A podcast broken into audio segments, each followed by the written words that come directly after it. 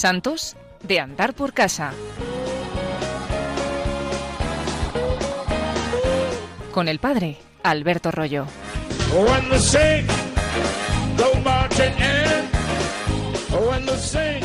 La santa de la que queremos hablar hoy, todavía venerable, no es todavía beata ni santa, pero venerable y por lo tanto la Iglesia ha reconocido la heroicidad de las virtudes, es nada menos que una niña de nueve años y su testimonio nos trae a la provincia de Madrid, concretamente a la localidad de Pozuelo de Alarcón, a la parroquia de Santa María de Caná.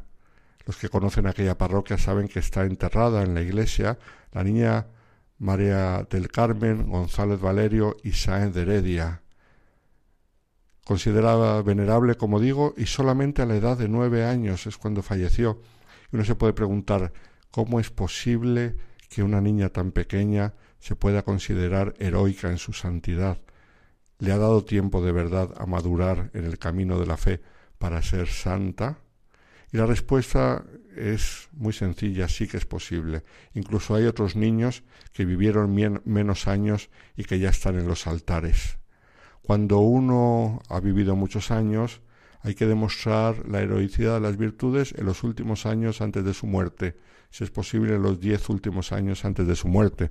En el caso de María del Carmen no llegó a vivir ni siquiera diez años, con lo cual es imposible hablar de santidad ejercida durante muchos años, sino pocos años. Lo que nos interesa aquí no es la cantidad de años, sino la intensidad con la que ella vivió el amor de Dios una vez que lo conoció y conscientemente lo abrazó.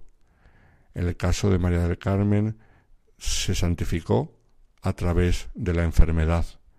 Había nacido el 14 de marzo de 1930 en Madrid. Pertenecía a una familia eh, de mucho dinero, una familia de la aristocracia madrileña. Su padre, Julio González Valerio, era el segundo hijo del marqués de Casa Ferrandel y parece que estaban emparentados eh, por la familia política con el político José Antonio Primo de Rivera. Yo en alguna biografía de María del Carmen, incluso biografía oficial, he leído que nació en una familia humilde, en una casa humilde. Estos son exageraciones porque no es así, nació en una casa de mucho dinero. Eh, si la familia era humilde porque ellos espiritualmente eran humildes, es otro cantar, pero desde luego la casa en la que nació no fue humilde. Estuvo rodeada de muchas comodidades dentro de lo que se podía en aquella época de la Segunda República. De hecho, en el año 1936, cuando estalla la guerra, al padre, por ser de familia aristocrática, por ser de derechas y por ser católico, se le detiene y poco después se le ejecuta. Él lo interpretó como un acto de patriotismo y un acto de defensa de la fe. De hecho, cuando se despidió de su mujer, le dijo Nuestros niños son demasiado pequeños y no lo entienden, pero en el futuro les podrás decir que su padre dio la vida por Dios y por España, de modo que sus hijos pudiesen ser educados en una España católica donde los crucifijos reinasen en las aulas de las escuelas. Después de la muerte del padre, su madre encontró refugio en la Embajada de Bélgica, en plena guerra, y Mari Carmen y sus hermanos fueron cuidados por una tía suya.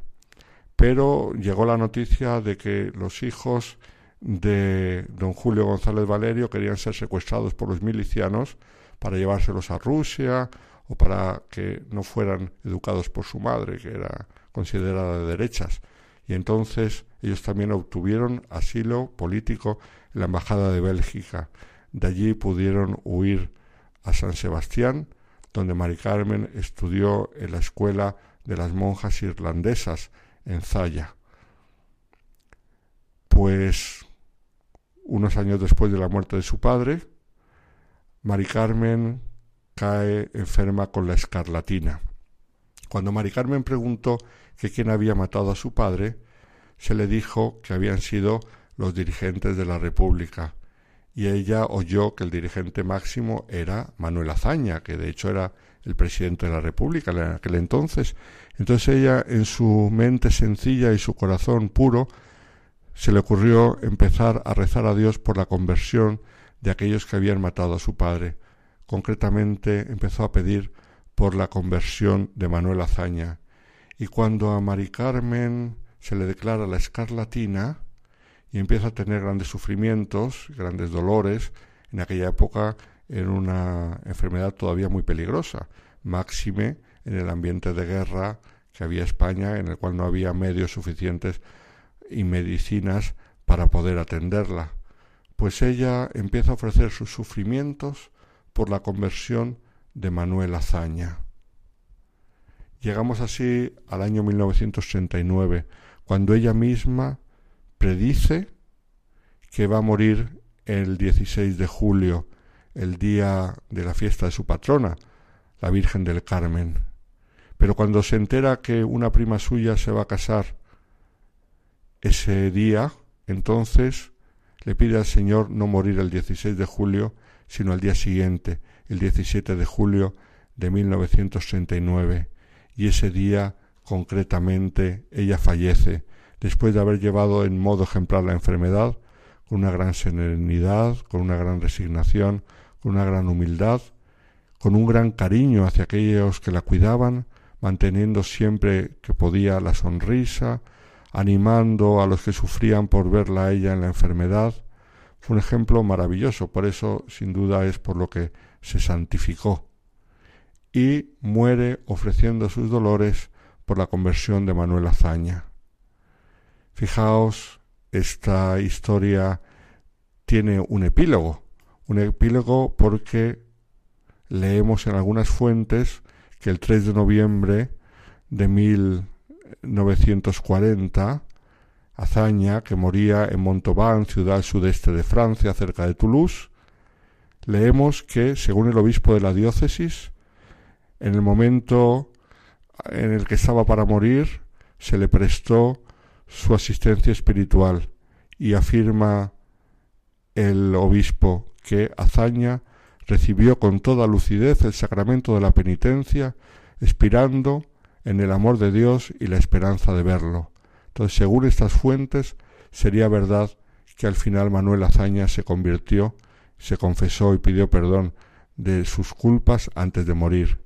Si fue así, este sería un gran epílogo para la historia de la santidad de María del Carmen González Valerio.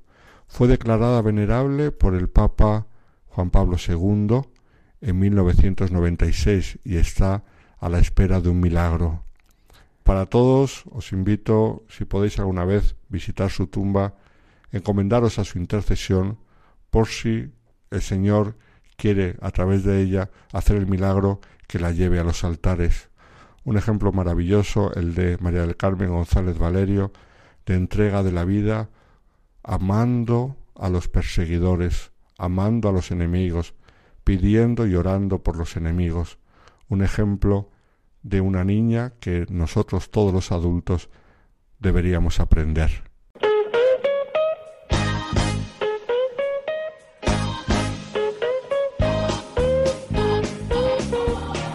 Santos de andar por casa. Con el padre Alberto Rollo.